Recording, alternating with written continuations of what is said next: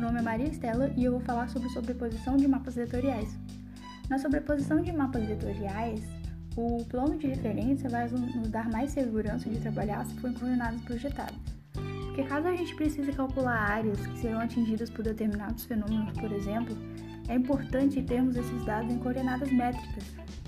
Agora, falando um pouco sobre as ferramentas mais importantes que iremos usar quando o objetivo for sobreposição de mapas, serão o Dissolve, a ferramenta Explode Multipart do editor Tubar e o Intercept, além das já explicadas em análise de proximidade vetorial. O Dissolve e o Explode são ferramentas para trabalhar com multifeições. O que são multifeições?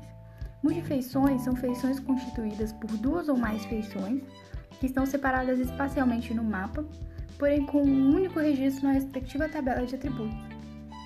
O dissolve ele poderá ser utilizado quando você tiver um plano de informações que contenha dezenas de campos com várias informações porém muito desses campos as informações sejam repetidas, e daí você deseja simplificar estes dados de modo a agrupar todas as informações iguais naquele campo. O Explode Multipart é bem simples, ele não tem muito, muito mistério, ele faz o contrário do Dissolve, ele quebra as multifeições que estavam unidas.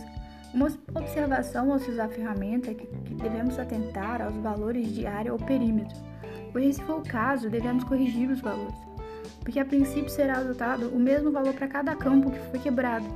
Daí devemos recalcular os valores de acordo com a geometria deles depois de separados. Agora, falando um pouco sobre o intersect, ele nada mais é do que uma, uma ferramenta que intersecciona dois layers e o layer de saída vai ser um layer que apresenta a sobreposição dos dois layers de entrada, combinando também as tabelas de atributos. É, é isso. Isso, essas são as ferramentas que eu julgo mais importante em sobreposição de mapas vetoriais. É só, então, até a próxima.